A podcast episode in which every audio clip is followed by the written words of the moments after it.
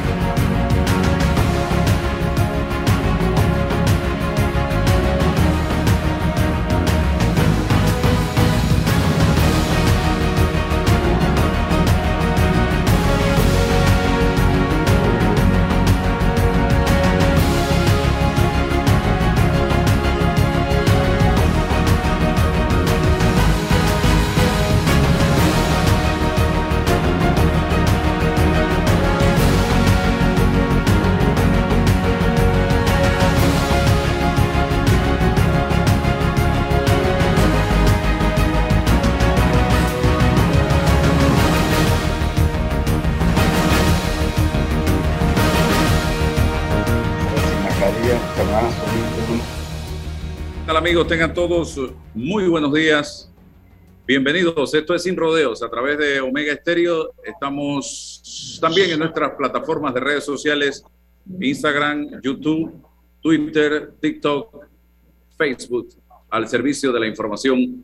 Hoy es miércoles 24 de noviembre, don César. En un mes exactamente estamos en Nochebuena. Miren ustedes cómo vuela eh, cómo vuela el tiempo, cómo ha estado corriendo este año rápidamente, gracias a Dios, quedando todo. ¿Pueden quedar, quieren escuchar?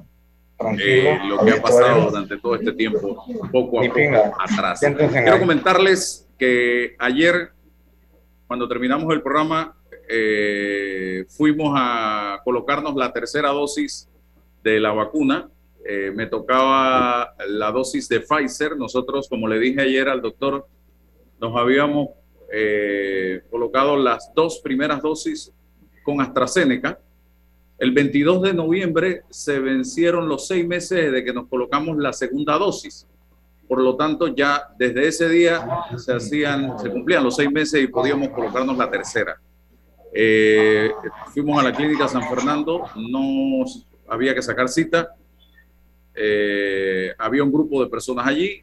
Fue sumamente rápido. Nos pidieron la cédula, la tarjeta de vacunación y tuvimos que permanecer luego eh, de que nos pusieran la vacuna 15 eh, minutos. Le pregunté al doctor Crespo, que estaba allí en ese momento, eh, un poco sobre toda la experiencia que habían tenido durante el tiempo que tenían en la clínica San Fernando de estar poniendo vacunas, de estar vacunando, y me decía que tenían una camilla, me la mostró, y estaba hasta forrada.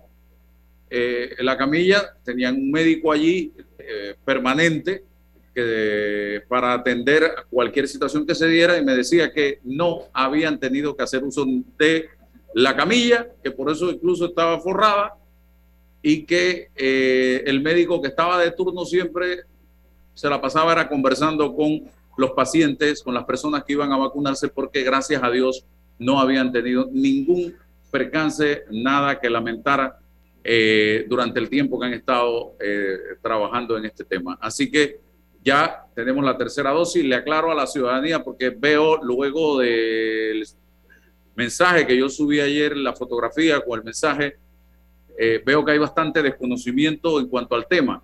El gobierno nacional, las autoridades de salud determinaron que la tercera dosis o dosis de refuerzo se va a estar utilizando para la misma Pfizer.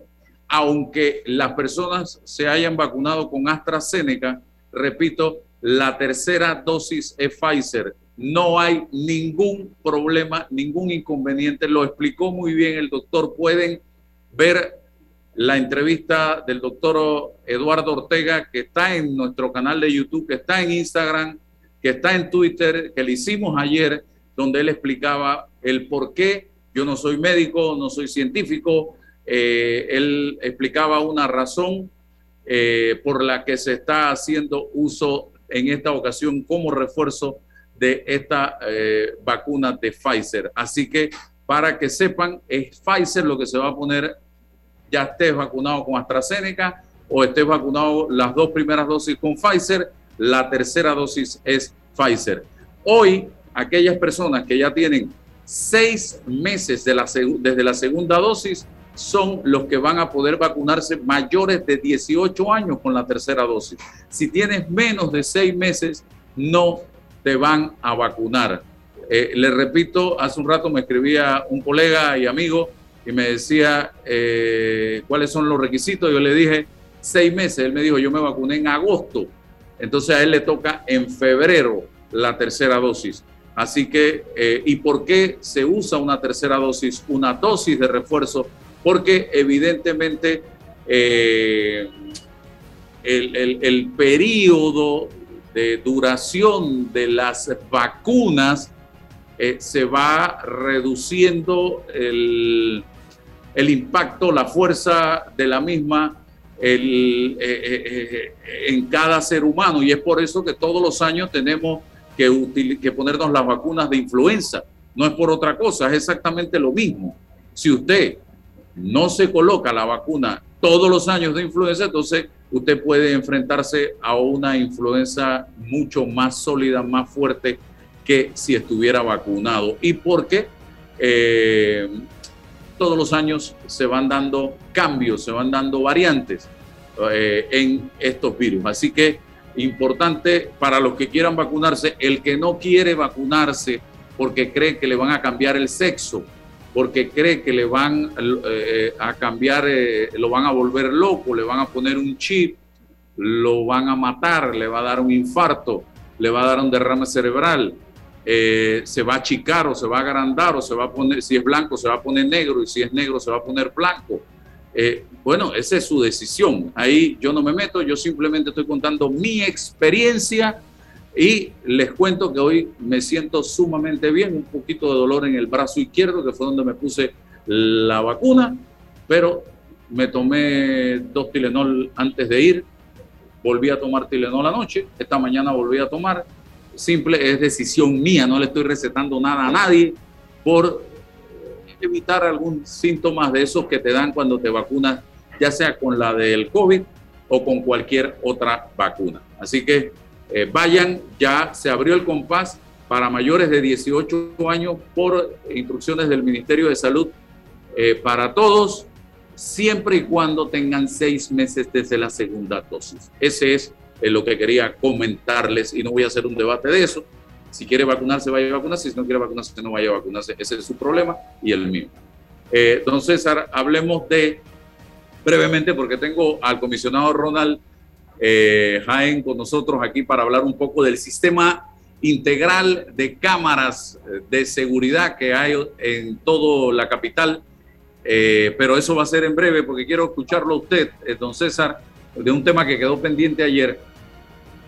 Porque es que se ha dado, se ha hablado tanto del tema de Euro 14 y nosotros tuvimos aquí la primicia con el abogado para que explicara al país que Euro 14 lo que quiso decir en la audiencia fue que trataron a como diera lugar de que él mintiera, que trataron de que él involucrara gente que no, de la cual él no tenía pruebas. Y él sí reiteró que todo lo que él dijo en la entrevista y que todo lo que él dijo en eh, las declaraciones o los aportes o las informaciones que suministró al Ministerio Público en su momento era cierto y que él no implicó a nadie que no estuviera realmente él las pruebas necesarias. Lo que hizo Euro 14 en la audiencia, licenciado Relova, desvirtúa, echa por tierra los procesos que se desarrollaron en cuanto a eh, estos casos que denunció el señor Euro 14 en su momento. Adelante. Buenos días, buenos días Álvaro y a todos los que en la mañana de hoy nos escuchan. Bueno, habíamos marcado una diferencia importante en materia jurídica sobre lo que significa un testigo dentro de un proceso penal y lo que y la connotación de lo que significa un imputado. Un testigo es una persona que le consta que vio de forma directa o indirecta un hecho, alguna circunstancia y va a ofrecerle al fiscal, al investigador, la versión, el testimonio de lo que él dice vio, le consta. Y hay una regla que establece la rigurosidad eh, de estar bajo la gravedad del juramento. Si un testigo, perito, miente en un proceso, tiene unas consecuencias de orden penal importantes. Eso respecto a la calidad de testigo. Ahora, este investigador o este juez tiene la obligación de corroborar, de cotejar la versión de ese testigo con el resto de las pruebas. Un fiscal no se puede quedar solo con una versión, sino que tiene que ir descubriendo, confrontando la versión y los hechos esbozados por ese testigo. Eso es la obligación. Es decir, lo que haya dicho Euro 14 ha tenido que ser corroborado y cotejado dentro del expediente con otros elementos probatorios. Eso es importante y fundamental. El juez va a valorar si existió algún tipo de incriminación en contra de un tercero por las versiones de Euro 14, sigue siendo la obligación del fiscal en su momento y después de ir vinculando esas versiones y, y confrontándolas. Eso es una cosa respecto a lo que el testigo aporta en un proceso. Pero si este testigo es desdoblado, un imputado, como en el caso de Euro 14, y eso sí está mal procesalmente, Ahora este imputado tiene derecho a qué cosa? Al principio de defensa. Tiene la oportunidad de defenderse en el proceso. Y una de las cosas que el proceso le permite es qué cosa? Es dirigirse al juez. Él en forma, bajo el amparo constitucional y, las, las convenciones internacionales de derechos humanos, le da la oportunidad al imputado de poder dirigirse a su juez antes de que lo, lo sentencie. Pero esa, esa, esa posibilidad y esa, esa, eh, ese espacio que tiene el imputado, el acusado, lo hace sin la gravedad del juramento. Él no está amarrado a ningún juramento. Él puede decir lo que le venga en gana. Es su versión, su pensamiento. Eh, y por ello es que es distinto, totalmente distinto de lo que dice un testigo y la necesidad de confrontar los hechos de un testigo y la versión de un testigo. No es necesidad del juez de confrontar la versión del imputado o el acusado cuando se dirige a él. Simplemente lo escucha, simplemente lo escucha, le da la oportunidad de, de, poder eh, eh, eh, dar su versión, pero no hay una rigurosidad para confrontar esa versión en ese momento. Y por ello que solo, insisto, el juez pues se quedará con ese pensamiento. y, y, tal. Ahora, si, si la versión dada en ese momento del juez permite que el juez, una vez que sentencie la causa, sentencie la causa y corrobore todos los elementos probatorios y diga, mira, aquí esto, existe la necesidad de investigar lo que esta persona dijo o lo que cualquiera dijo en el proceso, entonces él compulsa unas copias a la fiscalía, el juez, luego de que sentencia, para que se, se investigue esa versión. Y se tendrá que investigar esa versión y esos hechos, si hubo corrupción de funcionarios públicos, si hubo coerción, si hubo coacción, qué fue lo que hubo en ese proceso o en otro que perjudique en otro, entonces se levanta otra investigación. Pero en ese caso específico, insisto, la técnica es confrontar los, testimonios, las demás pruebas respecto a todo el caudal ese para determinar quién es culpable, quién es inocente, con los hechos probados con los hechos no probados ahí.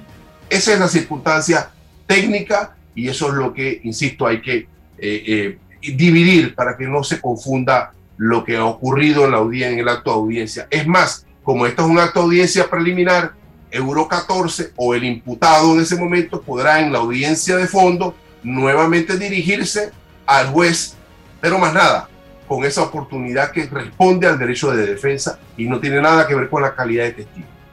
Ok, Surgen preguntas. La exministra de Educación, Lucy Molinar, presentó el mismo día que nosotros hacíamos la entrevista, antes de ayer, unas denuncias para que se investigue a ex funcionarios del gobierno del señor Varela y a funcionarios del Ministerio Público o fiscales del Ministerio Público. Eh, ¿Por dónde iría esta investigación basada en esa demanda de Lucy Molinar, donde se habla mucho de calumnia y curia eh, en este tema? Y segundo, yo escuchaba a personas decir, es que eh, yo sabía que estaban haciendo X, Y, Z, entonces se le pregunta, ¿y por qué no lo denunciaron? Ah, pero ¿para qué lo íbamos a denunciar y ante quién lo íbamos a denunciar? Eh, yo soy de la tesis de que hoy tendría un enorme valor el haber presentado una denuncia en ese momento, aunque te la hayan botado al tinaco de la basura. Pero hoy yo pudiera decir, aquí está, ¿ves? yo denuncié y miren el rumbo que cogió esa denuncia en ese momento. Eh, y tendría hasta más valor ante todo lo que se está denunciando. Yo no sé, esa es mi manera de pensar, puedo estar en Bosnia. Dígame usted, licenciado que, que, una de las causales del recurso extraordinario de revisión es, precisamente determinar si existió algún tipo de falsedad en el testimonio, algún tipo de coacción en uno de los testimonios que, que influenció o impactó en la decisión de algún juez. Y por eso que es muy lógico que se haya hecho, se haya aperturado esta denuncia o se haya presentado esta denuncia. O sea, si en el caso de Grano, o donde esté involucrada o vinculada la señora Molinar, es, bueno, se genera un tipo de sentencia contraria a sus intereses, ¿ya? Entonces, y se, y, se aperturó esta denuncia y en esta nueva denuncia se constata y se comprueba de que hubo ese tipo de coacción, ese tipo de coerción y falsedades en los testimonios y manejo de la justicia, eso puede impactar en una revisión respecto a la sentencia que se tome en el caso donde se involucra a Euro 14, por supuesto que sí, pero eso va a llevar un camino distinto, un camino independiente de este proceso en, el que Euro 14 manifestó esta deficiencia. Ya en, esta, en, esta, en este caso, en este proceso, le es imposible al juez determinar y comprobar esos hechos, porque ya está una etapa de valoración. Entonces, con la nueva apertura, con la denuncia, se tendrá que llamar a todos los involucrados, confrontarlos y verificar si existió lo que Euro 14 efectivamente comentó o no, y la repercusión de eso con este tipo de proceso para que pueda eh, coadyuvar con un recurso potencialmente de revisión en el futuro. Ok. ¿Cómo probar lo que Euro 14 dijo en la sala de audiencias? Porque pudo haber sido cierto todo lo que él dijo, de que trataron y intentaron y que pero cómo probar todo eso eh, eh, no, es fácil. Es, no es fácil, pero los hechos, los detalles en las circunstancias, en el recorrido de los hechos, eh, qué día se le tomó declaración, quiénes estaban allí, quiénes no debían estar allí en una sala en la toma de testimonios, en qué lugar se tomó esa, esa declaración y el fiscal de manera seria, transparente, tiene que ir cotejando, tiene que ir confrontando los hechos eh, si hubo algún cambio si, eh, en la declaración primaria, cuántas declaraciones existieron, por qué se le llamó tantas veces a declarar.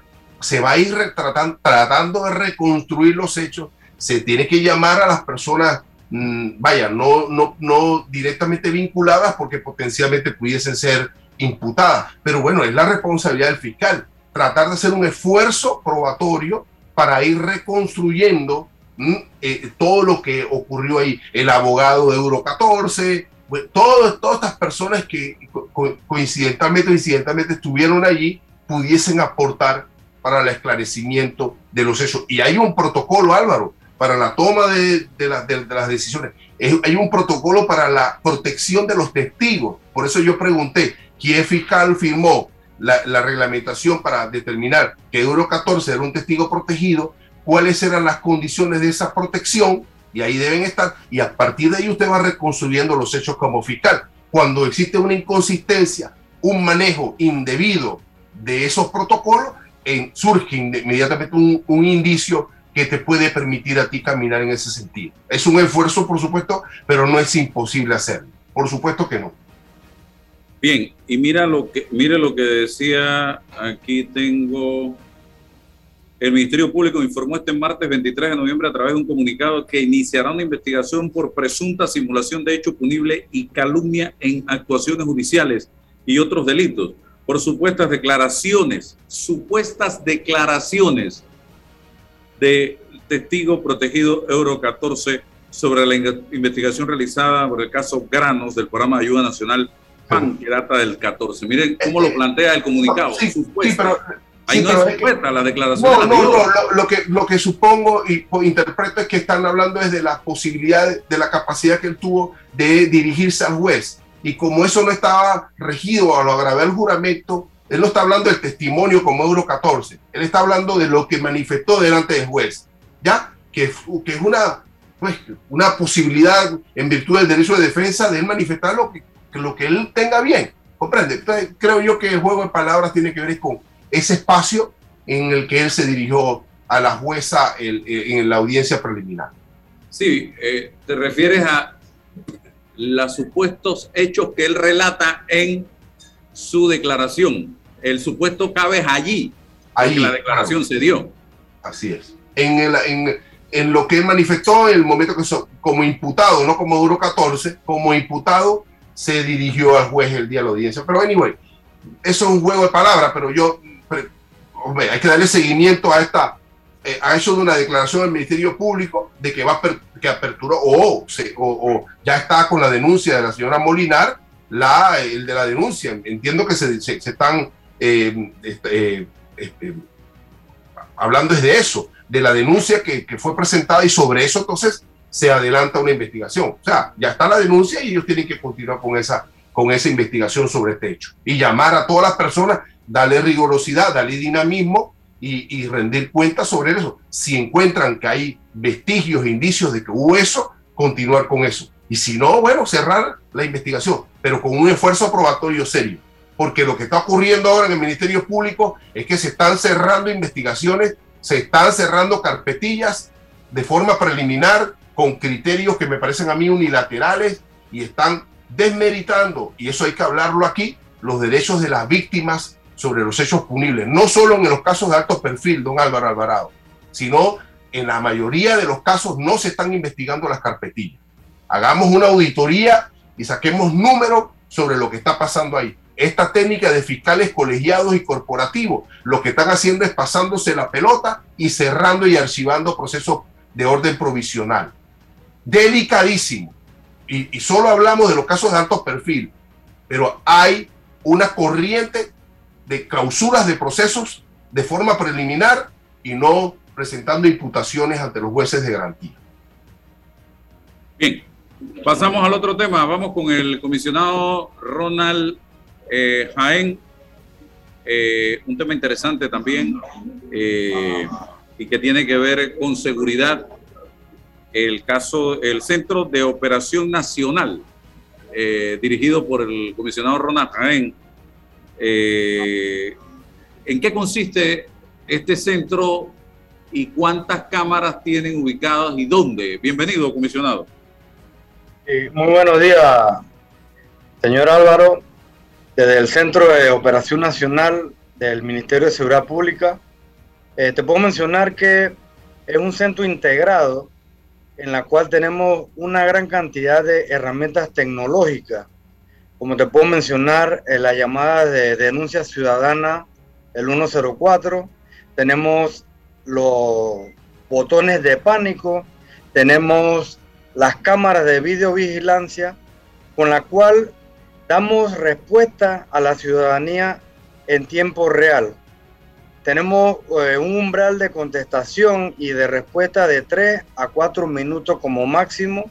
En muchas ocasiones se da en menor tiempo porque las llamadas se dan en un lapso que nos permite eh, dar esta respuesta.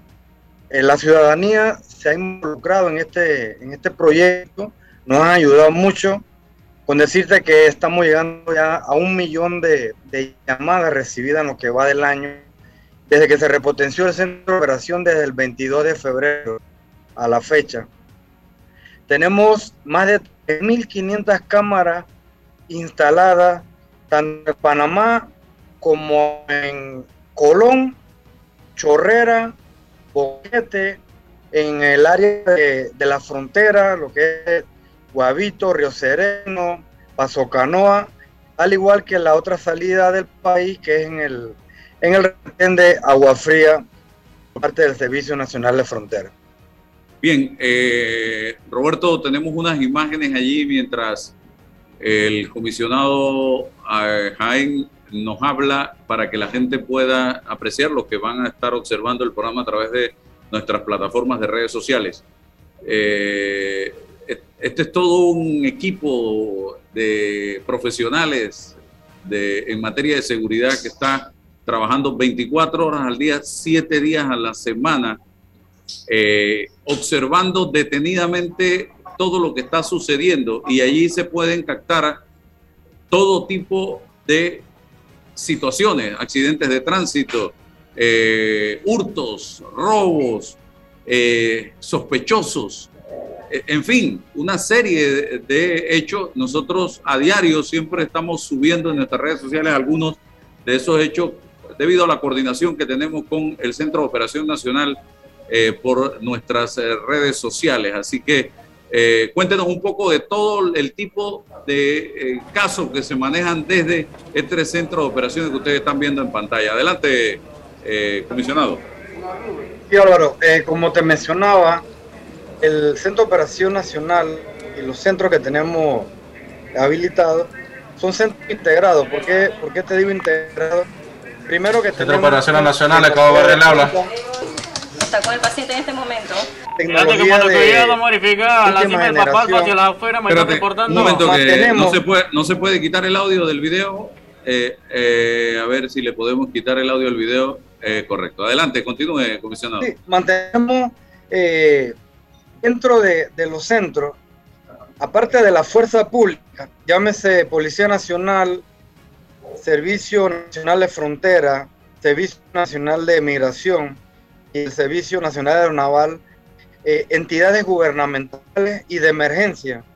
Como mencionar, eh, mantenemos aquí permanente 24 horas al día a personal del SINAPRO, bombero, ATT, eh, la Dirección Nacional de Operaciones de Tránsito, tenemos el municipio de Panamá, a la Empresa Nacional de Autopista ENA, el Metro de Panamá, eh, departamentos de investigaciones como el DIP, la DJ, el Consejo de Seguridad, mantenemos la Caja de Seguro Social, el IDAN, MIBUS y en conjunto, dentro del centro, damos esa respuesta inmediata que necesita la, la ciudadanía. Por eso es que tenemos un umbral de tiempo de respuesta prácticamente inmediata. Damos respuesta a través de las cámaras y de los números de emergencia, de, de faltas, delitos y de tipo eh, de emergencia, y misceláneos como de, de fauna, protección a la flora y, demás. Así que lo que le podemos decir a la ciudadanía es que sigan utilizando de, de la buena forma como lo han estado haciendo a, las llamadas del 104 porque nosotros trabajamos las 24 horas del día, todos los días. Tenemos más de 237 unidades abocadas y empeñadas y altamente calificadas, entrenadas para dar respuesta a tipo de flagelo que se esté dando. Mantenemos ese monitoreo y cada, cada llamada, cada vista y cada alarma, alerta que se dé, siempre le va a contestar una unidad y no un, robot o una computadora. Así que eh, la respuesta es de, persona a persona. ¿Casos más frecuentes? ¿Cuáles son?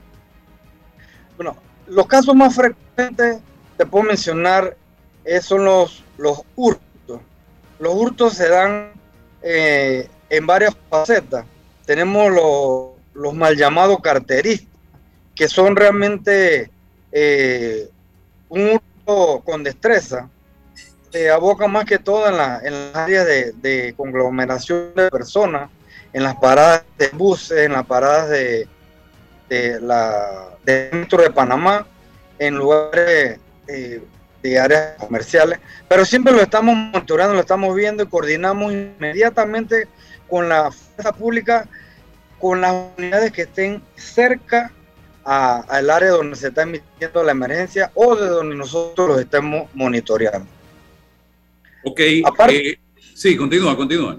Sí, aparte de eso, eh, se hace el reforzamiento, eh, siguiendo las instrucciones de nuestro señor ministro de Seguridad, Juan Manuel Pino, desde que inicia la, la operación de fiesta patria, el reforzamiento de áreas comerciales, de áreas residenciales, así como en toda la urbe metropolitana y a nivel nacional, porque nosotros somos el Centro de Operación Nacional y tenemos eh, los otros centros que vienen a ser eh, COR, que son Centros de Operaciones Regionales, donde ellos se dedican a dar respuesta en cada área. Ejemplo, Colón tiene su centro de operación regional, ellos atacan directamente Colón, Chorrera, en David, Boquete, y nosotros vemos a nivel nacional más la ciudad. Ok, eh, ¿se recuperan autos con esta herramienta?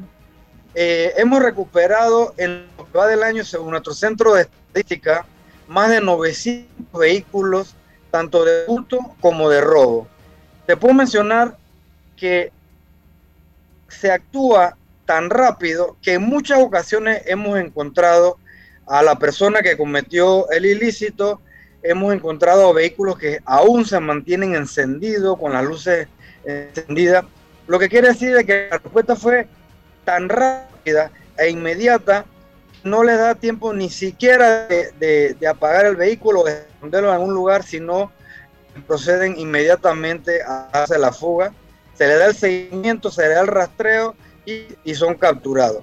La idea de esto es recuperar el vehículo y capturar a los fascinerosos para llevarlos a fin término que es la judicialización de cada uno de ellos. Flagrancia del delito, también eh, esta herramienta ayuda mucho en ese tema. Sí, la flagrancia del delito. A través de las cámaras, más que todo, se ha, se ha visto una, una gran cantidad de personas que se dedican más que todo al robo y hurto de, de cables o cableado de, de voz y datos, de telefonía, eh, de tendido eléctrico. Siempre se da más que todo en horas de la noche, horas de la madrugada. Eh, hay varios videos que hemos, hemos puesto a conocimiento de la, ciudadanía, donde hay personas que están en los techos, hay personas que, que están eh, retirando cables soterrados, a veces lo hacen en plena luz del día, y eso crea una gran afectación. Te puedo mencionar uno de los, de los que ha causado mayor afectación fue un robo del tendido eléctrico, un intento en el área de Parque Lefebvre, dejando a más de 300 mil familias afectadas. E inclusive fue, fue tan grande este intento que una de las líneas del, del metro de Panamá fue afectada. Así que estamos tras la pista con las unidades de investigación de personas, de empresas que se están dedicando a la compra de este tipo de, de objetos, a pesar de que tienen conocimiento de que las personas que están llevando este material no vienen de, una procedencia eh, legal, sino ilegal. Así que los sistemas de, investigación están tras la pista y muy pronto estaremos desmantelando algún tipo de, de bandas que se dedican a esto, no solamente en la ciudad, sino a nivel nacional. Comisionado, buenos días. Le pregunta César Ruilova. Eh, buenos días.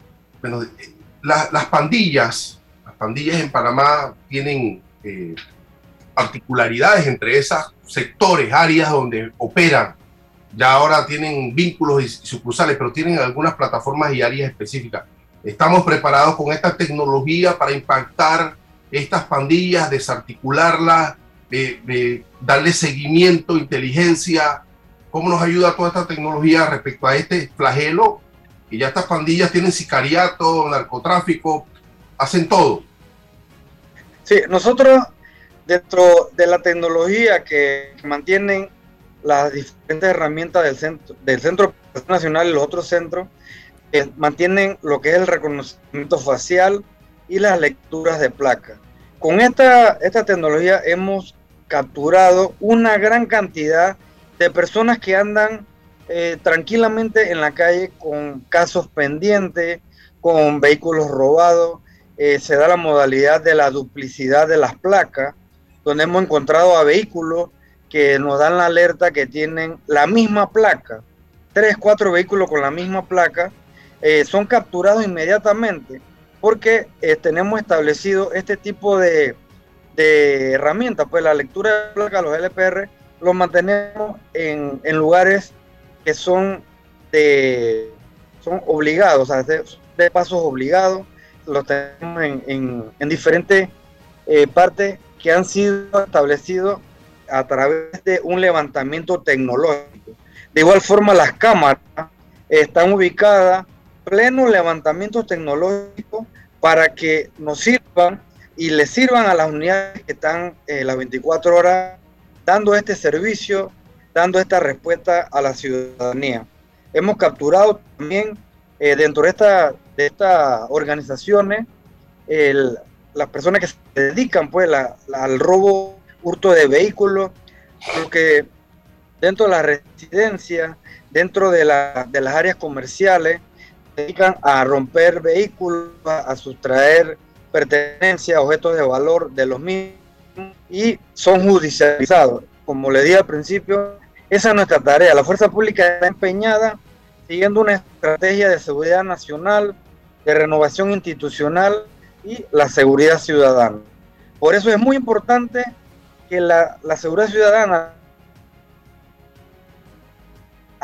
te puedo decir que del millón de, de, de, llamadas que hemos recibido, la mayoría, por decirte un 80%, han sido llamadas que han finalizado con la captura de personas que mantienen armas de fuego sin permiso, con series limadas, con series no visibles y con personas con, con casos pendientes, como buscados por homicidio, por posesión ilícita de armas, por narcotráfico, por violación, eh, etcétera.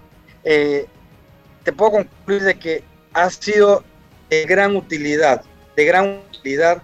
Mantenemos cámaras y unidades establecidas también en los lugares de concentración para lo que es los ejercicios, llámese la cinta costera, la calzada Amador, la avenida central, en la cual hemos, hemos detectado que en lo que va del año se, ha dado una serie de, situaciones que van en aumento, que son los niños extraviados.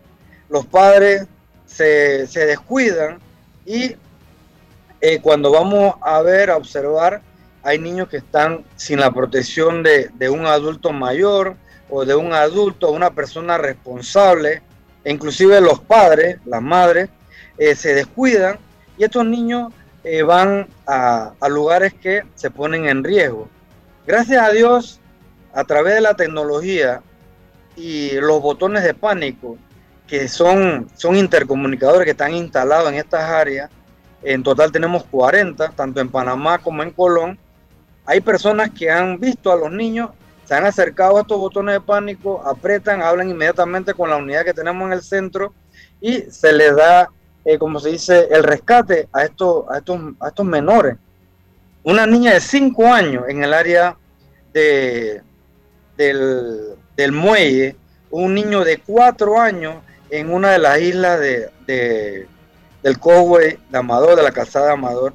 Lo que quiere decir de que así como esa persona llevó al niño al rescate, también puede eh, convertirse en algún delito eh, que vaya a afectar la integridad del menor de edad. Sí, eh, comisionado, está comprobado precisamente que la tecnología bien utilizada ayuda muchísimo en la lucha contra el crimen, en la lucha contra la delincuencia. hace falta más recursos, más cámaras, más botones de pánico, hay planes de seguir creciendo, de no solo abarcar toda la provincia de Panamá, donde se necesita más tecnología porque es el lugar donde más delitos se cometen, sino también al interior de la República?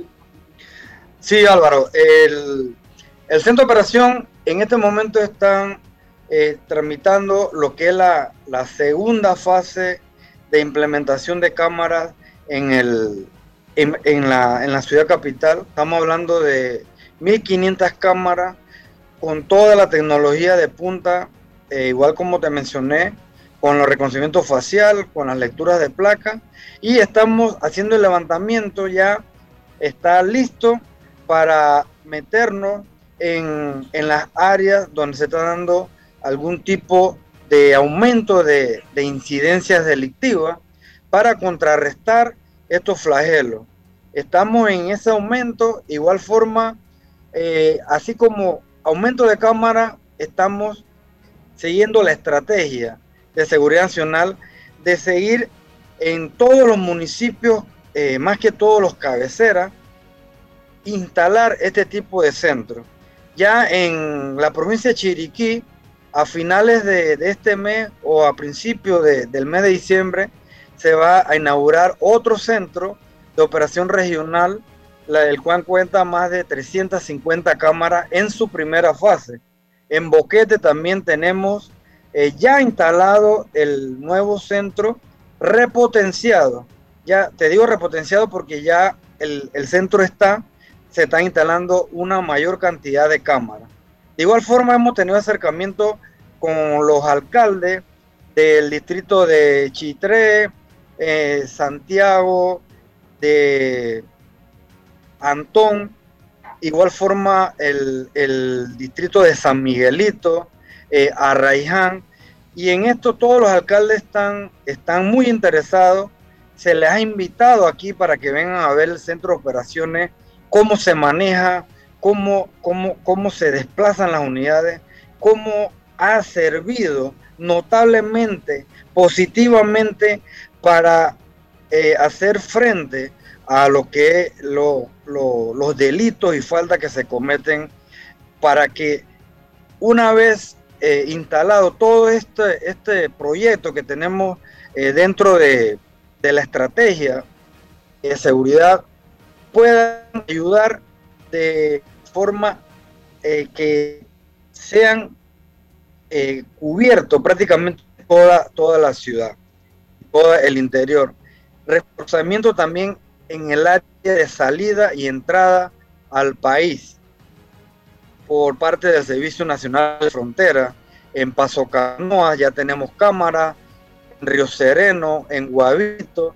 Y entonces ese es lo que andamos buscando en retén que tenemos instalado en San Isidro, los cuales en todo esto, en todos estos, estos lugares, en, en la parte oriental, lo que es los retenes en Bayano, los retenes en Agua Fría.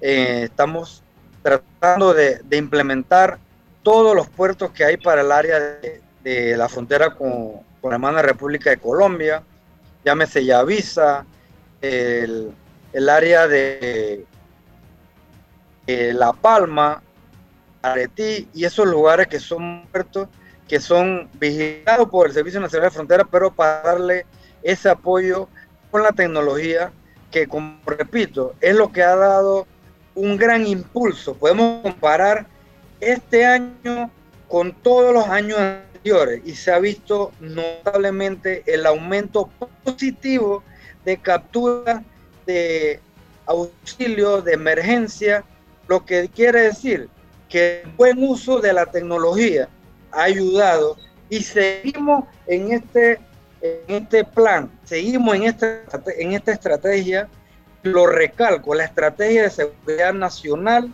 la renovación institucional la seguridad ciudadana. Son estrategias de nuestro señor presidente, del señor ministro de Seguridad y de todos los que componemos los diferentes centros de operación nacional.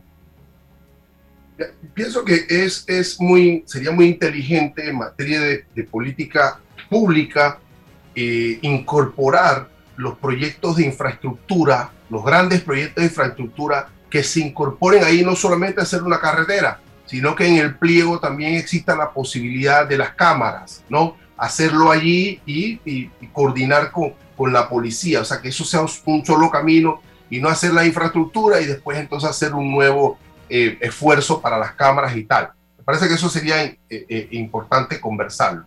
Em, comisionado, em, me, me preocupan mucho las costas, ¿no?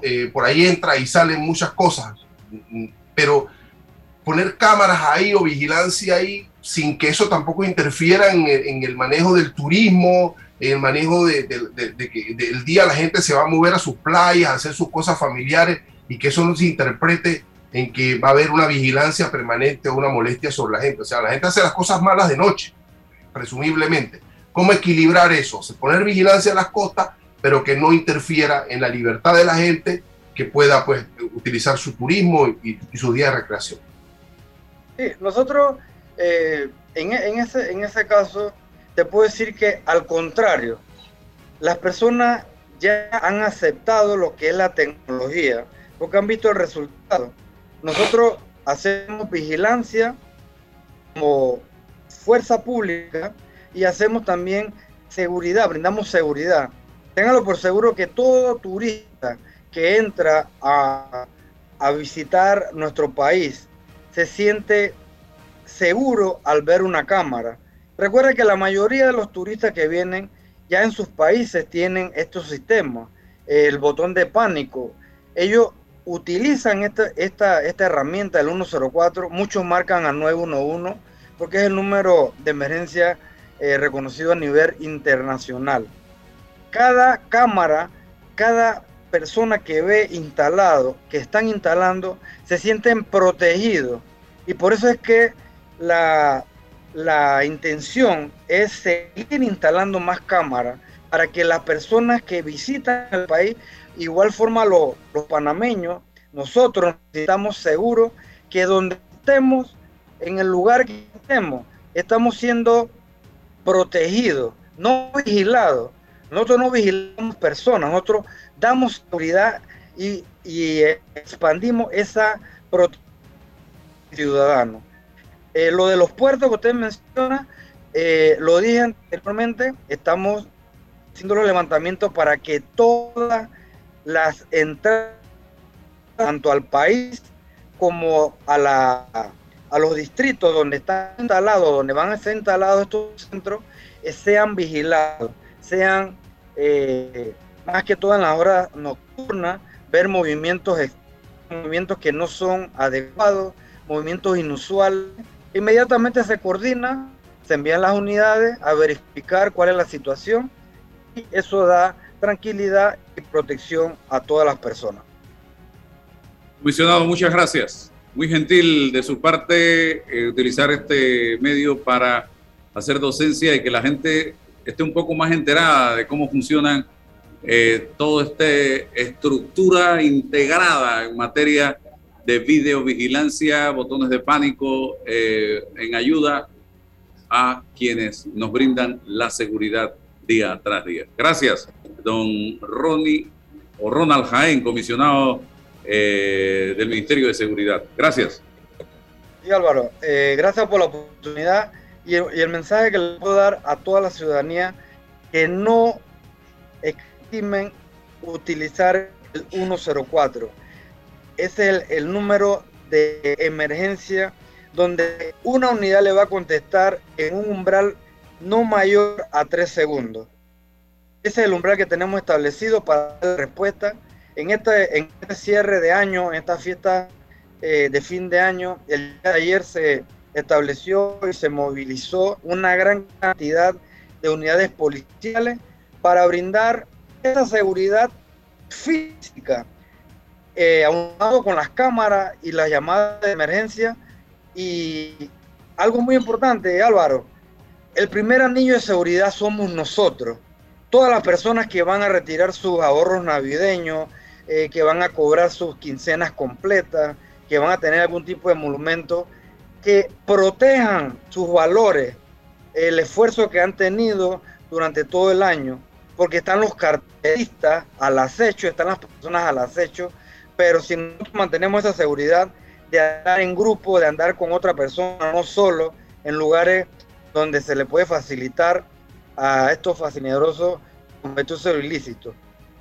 Somos la primera, el primer año de seguridad y no duden en llamar al 104.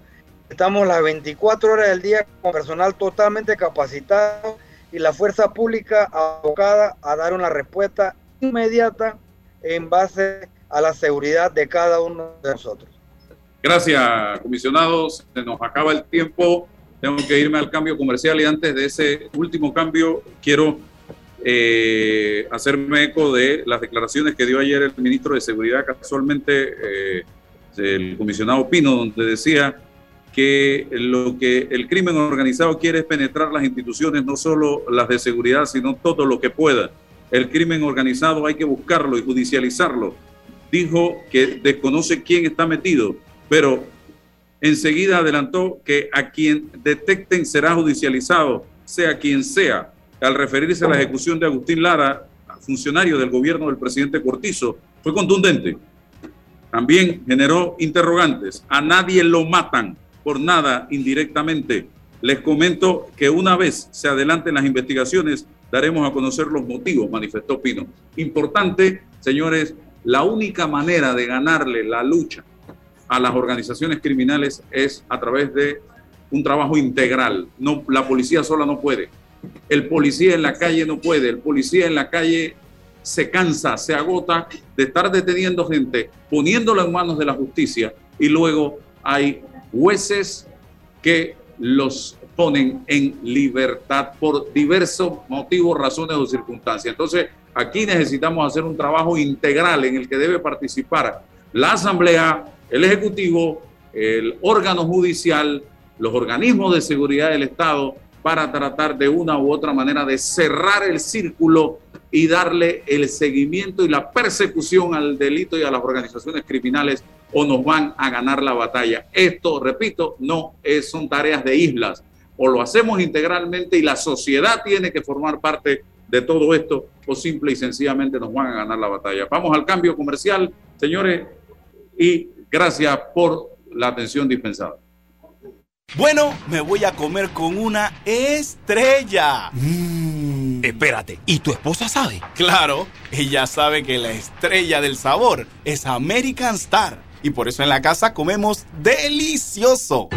American Star, el tasajo, jamón, chorizos y embutidos más suaves, económicos y con el sabor que le gusta a todos. ¡Oh! ¿Me invitas a conocer esa estrella? Busca la estrella roja y azul American Star, la estrella de tu cocina. Haz tu vida más fácil con De Una, de Caja de Ahorros. La nueva facilidad para enviar y recibir dinero de celular a celular a uno o varios usuarios. Crea colectas para compartir gastos de cumpleaños, viajes, bautizos o cualquier actividad que estés organizando con amigos o familiares. Descarga ya el app Banca Móvil y actívate de una. Caja de Ahorros, el banco de la familia parameña.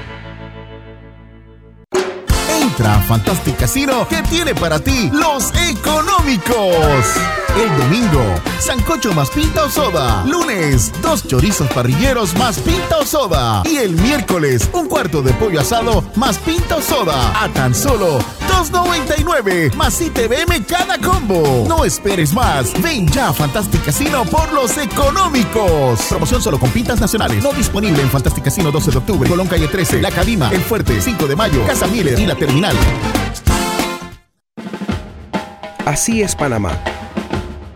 Un lugar donde cada amanecer es una nueva oportunidad de empezar. Este es el momento de seguir adelante.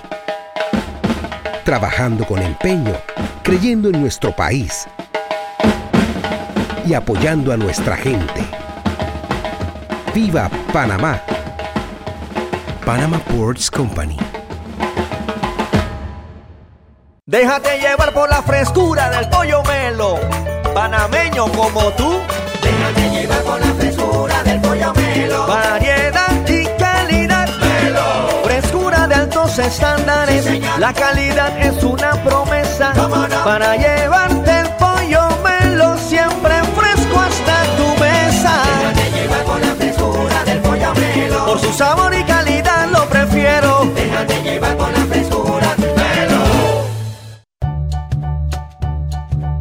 Yo no sabía, pero les voy a contar que los trenes del Metro de Panamá los limpian en cada viaje para que todos vayamos más seguros y evitemos contagios. Imagínense, o sea, lo limpian para mí. Amo los paseos en el metro. ¿Sabías que en Cobre Panamá la roca sin mineral es depositada en un área para este propósito? La facilidad de manejo de relaves es diseñada para proteger el ambiente. La roca estéril es transportada a este lugar con agua. El agua utilizada en el proceso de producción es reciclada y reutilizada mediante un circuito cerrado. Cobre Panamá. Estamos transformando vidas. En Mi Bus seguimos modernizando el transporte público para brindarte un Panamá más conectado reforzando las rutas complementarias de tu barrio para que llegues al punto de conectividad de tu zona. En el este, cuentas con la zona paga Metro Pedregal, en el norte, con la zona paga Los Andes, y en el centro, con la zona paga 5 de Mayo, en donde tendrás rutas troncales y corredores de alta frecuencia, y así puedes trasladarte de una forma más rápida y segura. Sigue avanzando en tu viaje realizando el transporte gratuito y aprovecha todos los beneficios en tiempo y dinero. Y recuerda, no bajes la guardia contra la COVID-19. Al viajar con nosotros, usa tu mascarilla, pantalla facial y gel alcoholado. Mi bus, la gente que mueve a Panamá. La información de un hecho se confirma con fuentes confiables